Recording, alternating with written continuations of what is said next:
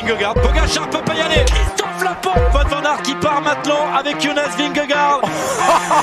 Attaque de Marlou.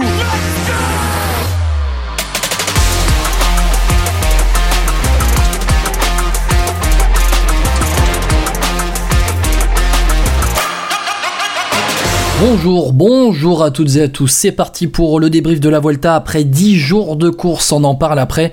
Le contre-la-montre remporté euh, ce mardi, non pas ce lundi, ce mardi, par Filippo Ganna devant Remco Evenepoel. Sepkus est toujours maillot rouge. On en parle avec François Pierre Noël. Salut FP. Salut Guillaume, salut à toutes et à tous.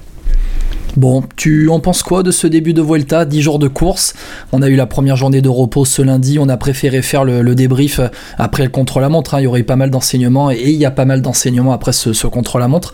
Euh, de manière générale, cette Vuelta 2023, elle t'inspire quoi? Alors, euh, elle ronronne un peu, j'ai l'impression, dans le sens où euh, la bataille de favoris, elle n'a pas commencé. Je pense que c'est une thématique dont on va parler euh, là dans ce podcast, parce que effectivement, il y a des petites attaques par-ci par-là. Il y a la, tactique Jumbo-Visma qui voilà, qui veut isoler Remco Evenpool. On l'avait dit hein, d'ailleurs dans la dans le, le, le, brief débrief, comment on peut appeler ça, le brief podcast. La présentation. la présentation. La présentation. c'est ça.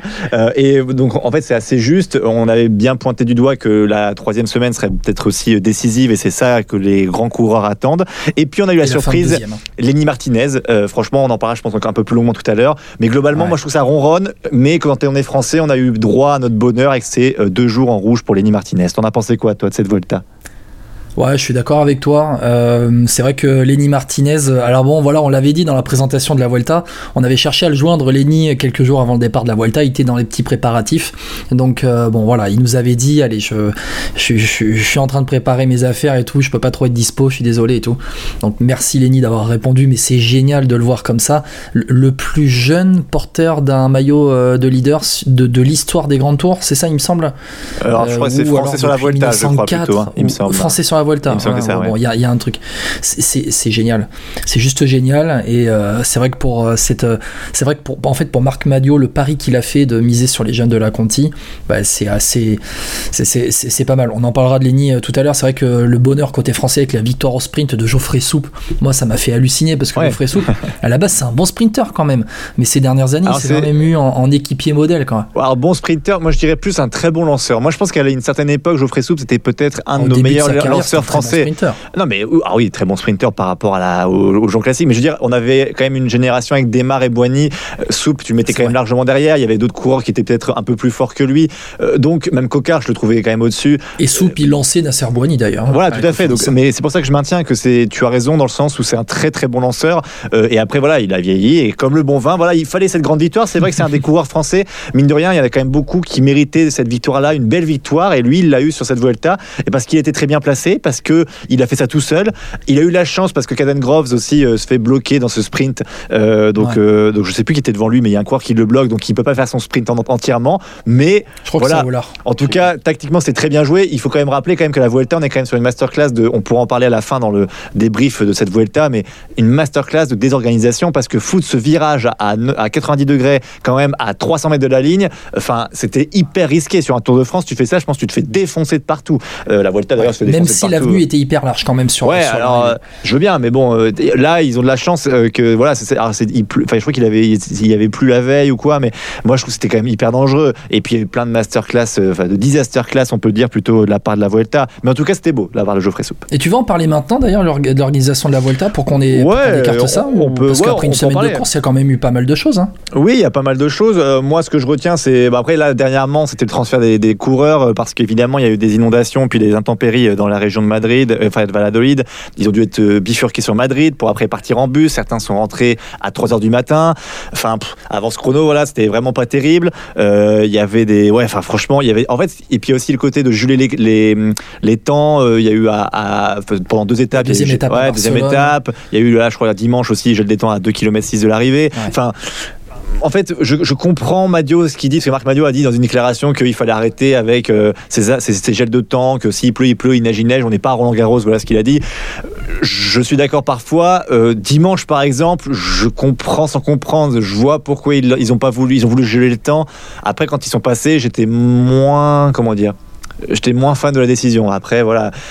Qu'est-ce qu'on veut? Effectivement, il faut toujours une, plus grande sécurité pour les coureurs, mais on n'était pas en descente, on était en montée je trouve que voilà, les, les choix sont On pas a eu toujours le les même bons. débat sur le Tour d'Italie euh, au mois de mai. C'est vrai, c'est vrai, non, tout à fait. Donc après, bon, ils ont joué le côté de la sécurité, tu peux pas leur reprocher. Après, c'est le problème de la Volta, c'est tous ces soucis qu'il y a à côté, quoi.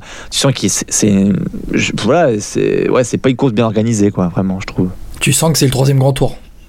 Ouais, ouais, c'est ça. Tu sens que, ouais, après le troisième grand tour, euh, tu peux être un troisième grand tour euh, mois d'août et être bien organisé quand même. Ce qui me plaît moins, c'est que là, il y a eu l'histoire avec Evenpool qui a pris cher au début. Euh, La, la première étape, le chrono, tu le fais sous la nuit. Enfin, déjà, c'est aberrant. Comment tu peux faire un contre-la-montre et Tu sais qu'il y aura nuit noire et pas mettre des, des lampadaires ou je sais pas de la lumière. Enfin, c'était hallucinant. C'est, enfin, Mais je sais C'est pas. vrai que C'est hallucinant. après, après pour, pour ce contre-la-montre par équipe inaugurale qui avait été remporté par la, la DSM dans les rues de Barcelone, euh, en, en fait, il y a une, une sorte d'inéquité sportive puisqu'il y en a qui, qui Ah bah, ont démarré hein. de jour vraiment et d'autres de nuit qui pouvaient pas prendre les mêmes risques dans les courbes. Mais je pense que quand l'organisation de la Volta prévoit ce départ de Barcelone, un départ en plus donc euh, euh, en, en fin de journée, ils doivent prévoir du beau temps avec un soleil couchant sur Barcelone et donc la, la lumière du jour qui est encore là très tard le soir. On le sait à l'espagnol, ça se passe souvent comme Ouais, ça. mais bon, tu, peux, tu dois tu prévoir l'extrême. Ouais, mais tu dois prévoir l'extrême inverse aussi. Un bon organisateur prévoit les deux extrêmes. Ça se passe très bien, on fait comme ça. Ça se passe très mal, on fait comme ça. T'as pas le droit tu- de. Voilà, surtout tu à vois qu'il doit pleuvoir, tu vois qu'il Voilà. doit pleuvoir, tu, tu sens que en plus, enfin, pour le coup, ils sont arrivés dans la nuit noire quoi. Ah bah là. Est éclairé, t'as tout ce qu'il faut. C'est Je-. Enfin, je, je sais pas. Et ben là, du coup, tu t'es retrouvé avec, euh, c'est vrai, euh, une iniquité sportive. Et là, franchement, ça a bien démarré cette, euh, cette Vuelta. Euh, Remco Evenepoel, lui, était chaud patate. Le lendemain, temps gelés à Barcelone avec euh, le circuit de, de Montjuic. Euh, ensuite, troisième jour, Remco, hop là, il se prend un gadin après la ligne d'arrivée.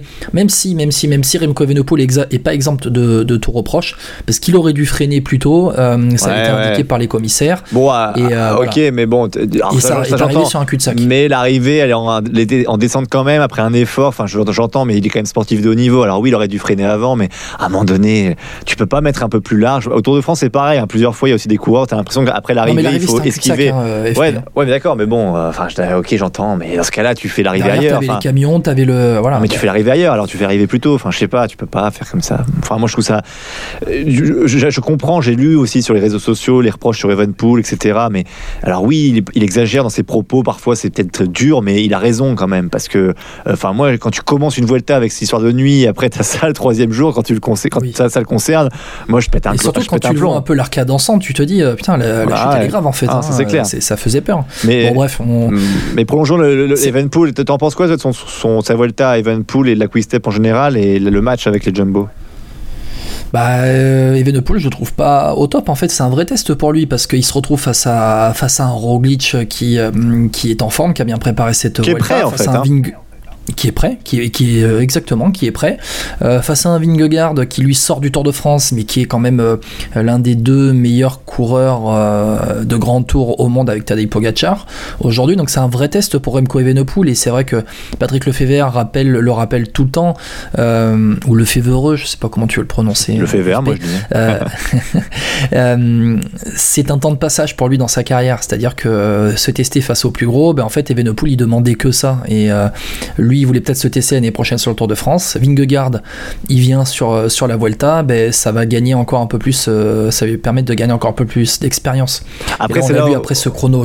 Ouais, moi, non, j'allais dire juste pour préciser pour Remco Evenpool, j'ai l'impression que la sur cette Vuelta, on voit que le, manque d'équipiers est quand même criant. Enfin, il n'a pas une très jolie équipe. Ah ouais, Il n'a ah pas eu de chance oui. parce que c'est Badjoli qui abandonne, je crois, hein, sur maladie.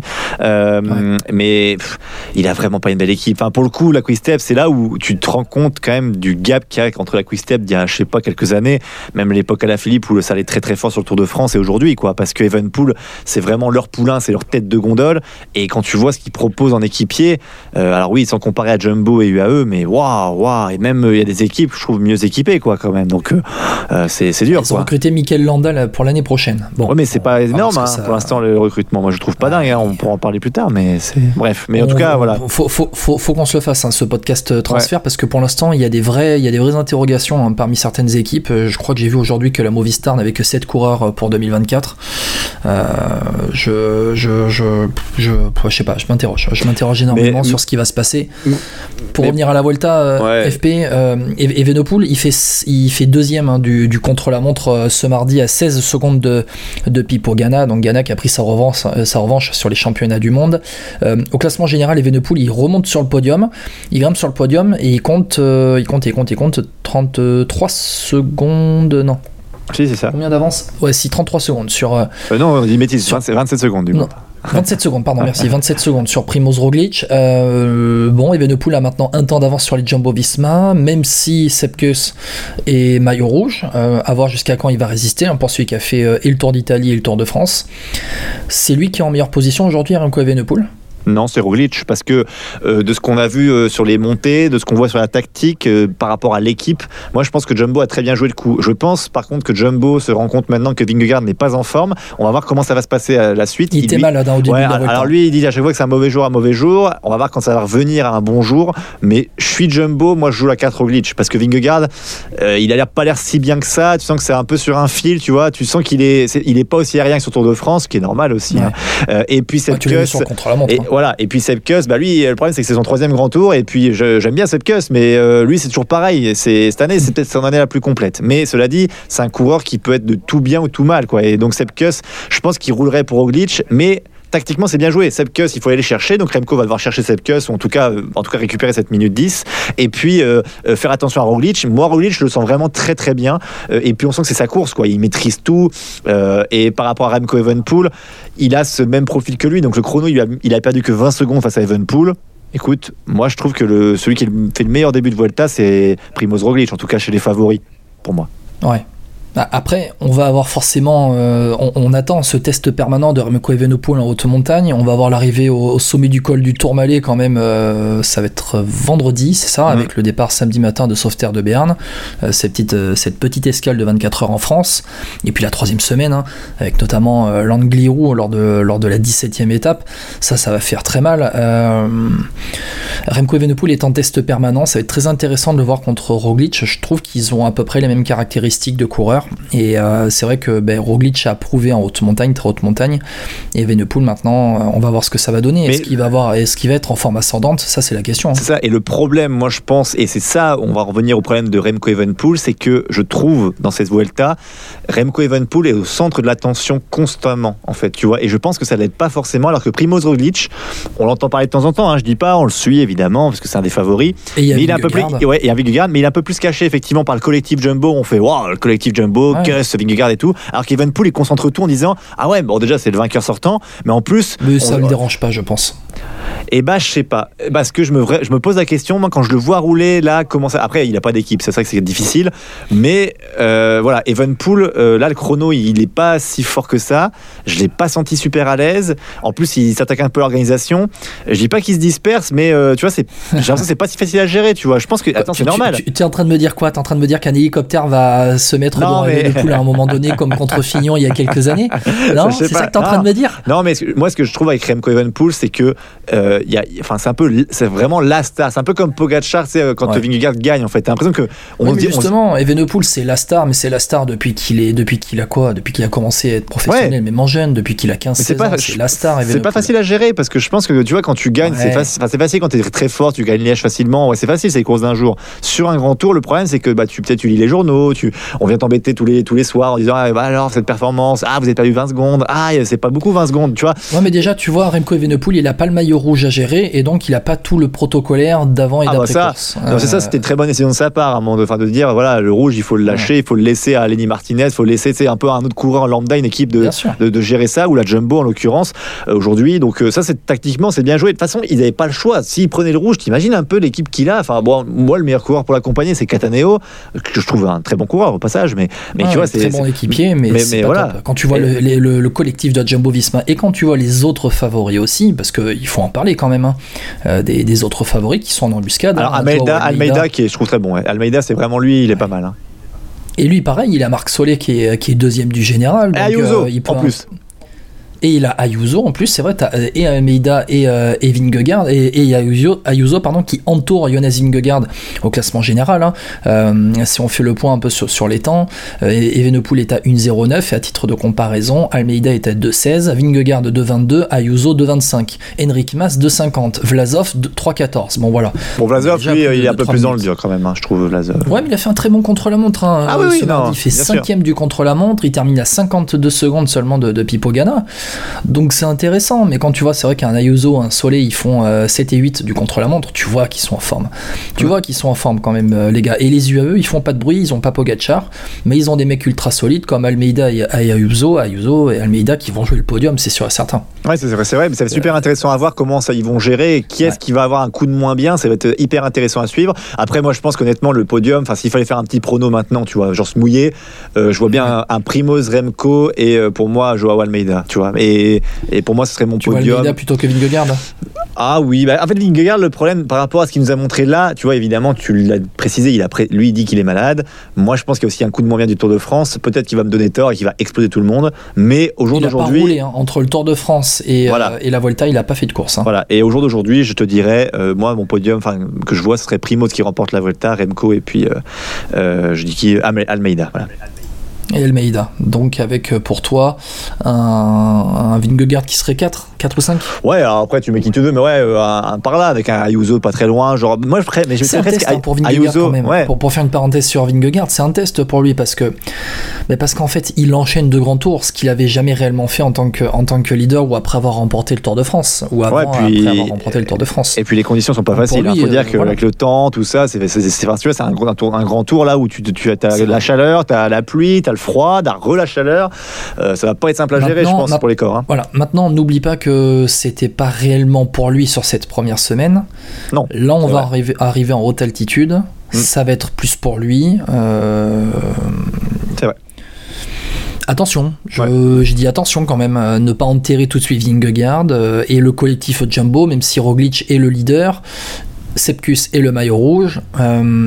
C'est peut-être la meilleure place en fait pour Jonas Vingegaard, c'est-à-dire que il va être là sans réelle pression. Il a remporté le Tour de France, il est là sur cette Vuelta avec un gars en rouge, avec un leader qui est, qui est au top, euh, comme Roglic. Donc lui, si à un moment donné il doit euh, aller jouer le nombre à Jumbo-Visma en attaquant Evenepoel, eh ben on parlait de cette tactique hein, de pour isoler euh, pour isoler Remco Evenepoel, il la jouera à fond.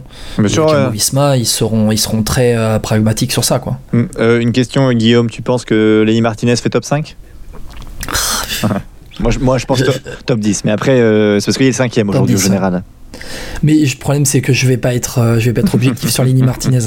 On, on va pas être objectif. euh, Enfin, si en, en disant top Moi- 10, on va être objectif. Si je Moi, dis je top pense 5, top je suis pas 10. objectif. Non, mais top 5, je pense que ça va être très compliqué parce que tu sens qu'il est bon en montagne, mais qu'il va falloir voir comment il gère sa deuxième et troisième semaine.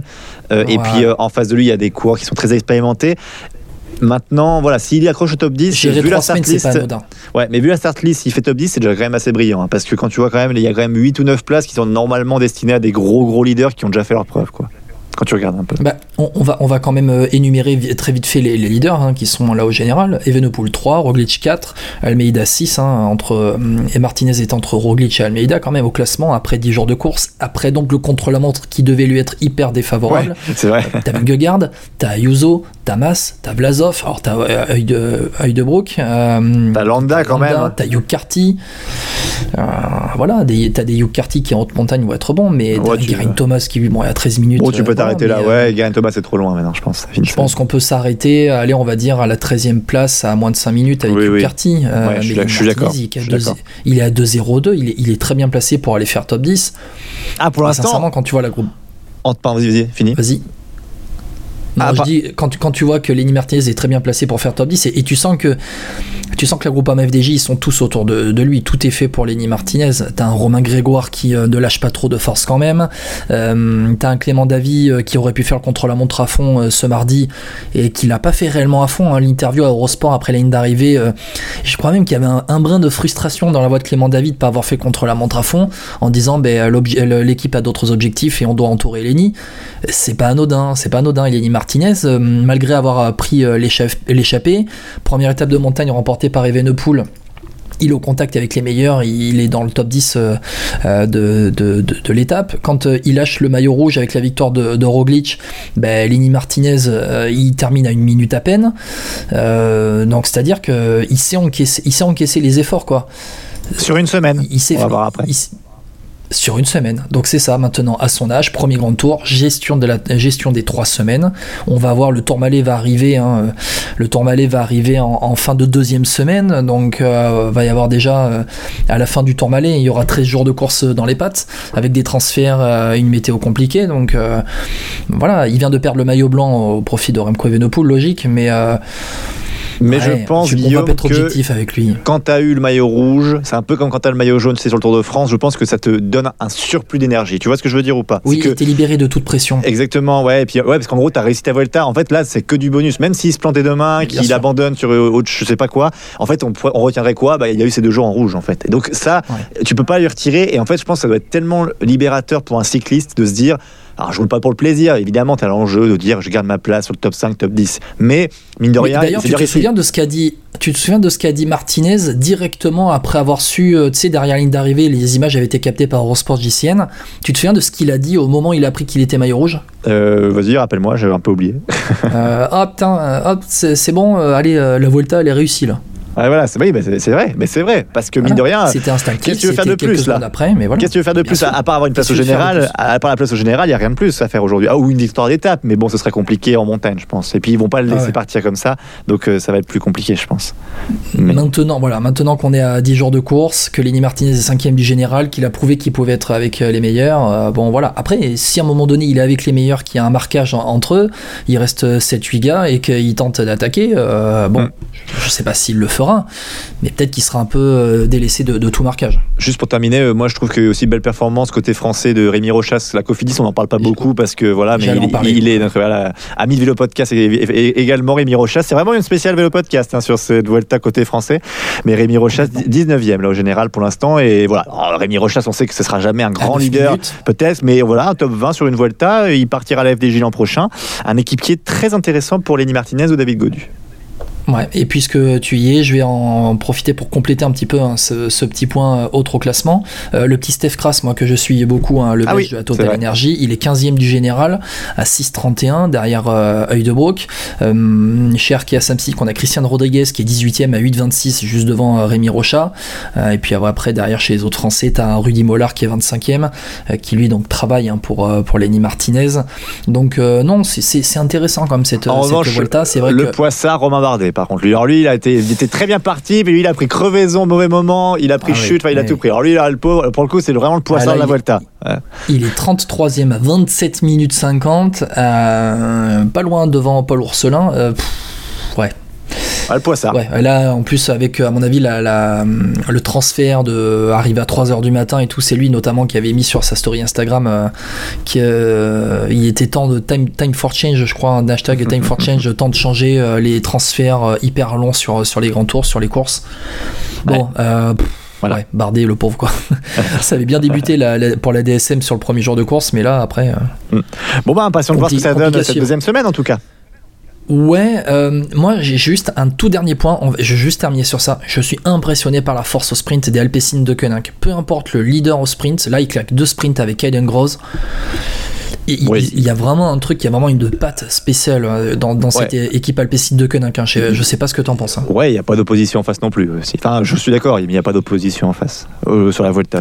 Il y a Geoffrey Soupe euh, quand même. Ouais, non mais d'accord, merci. Mais non mais je te parle d'un collectif, mais effectivement en termes d'organisation, ils sont venus pour une chose et, ils le réussissent très très bien. Donc je suis assez bah, d'accord avec du Molano, du Menten, du Marine ouais, mais, à chaque fois ils arrivaient à bien le placer. Tout est fait à l'Alpecin. Ah, c'est impressionnant. Ça c'est vrai. Après Vandenberg, j'y croyais beaucoup, mais malheureusement, il fait pas de grosses performances pour l'instant. Il s'est bouffé une barrière après euh, Aussi, 3 jours, jours de course. Pas facile. bon, ça aide pas. Bon, FP, euh, je te remercie beaucoup en tout cas d'avoir été avec moi sur euh, ce débrief après 10 jours de course. Bon, pour nous, on l'avoue, au niveau professionnel à côté du podcast, c'est la, la rentrée est partie plein badin aussi, donc on fait pas des podcasts tous les jours comme on a fait pendant le Tour de France, mais on est là quand même pour les gros, les, les grosses étapes et on va continuer de suivre euh, cette cette Volta euh, Et sur puis- euh, la quinzaine de jours restantes. on prépare des choses, tu vois. On va, on va avoir euh, normalement dans le podcast très bientôt un, un jeune Suisse qui va partir euh, bientôt en, en World Tour, on n'en dit pas plus. Euh, et puis euh, on va avoir également euh, certainement, on va demander à Lini Martinez de nous revoir après la Volta, donc euh, et transfert, tout ça, on a plein de choses à dire en fait. Mais oui, mais on a encore plein de choses à dire et puis euh, la fin de carrière Thibaut Pinot aussi qu'on va suivre. Ouais, Oh là là voilà. là là là. C'est- ça va être beau. Ça va être beau. Bon, euh, FP, je te remercie beaucoup. Euh, je te remercie beaucoup. Là, si aujourd'hui tu dois faire un prono pour la Vuelta, tu dis qui? Primoz, Remco Evenpool 2 et troisième Joao Almeida. Ok. Bon, allez, je vais te suivre. Je vais juste changer Almeida avec euh, Vingegaard. Ça marche, ouais, voilà. On verra. Bon, Allez. Martinez, quatrième de la Vuelta. Allez. Oh, c'est très beau.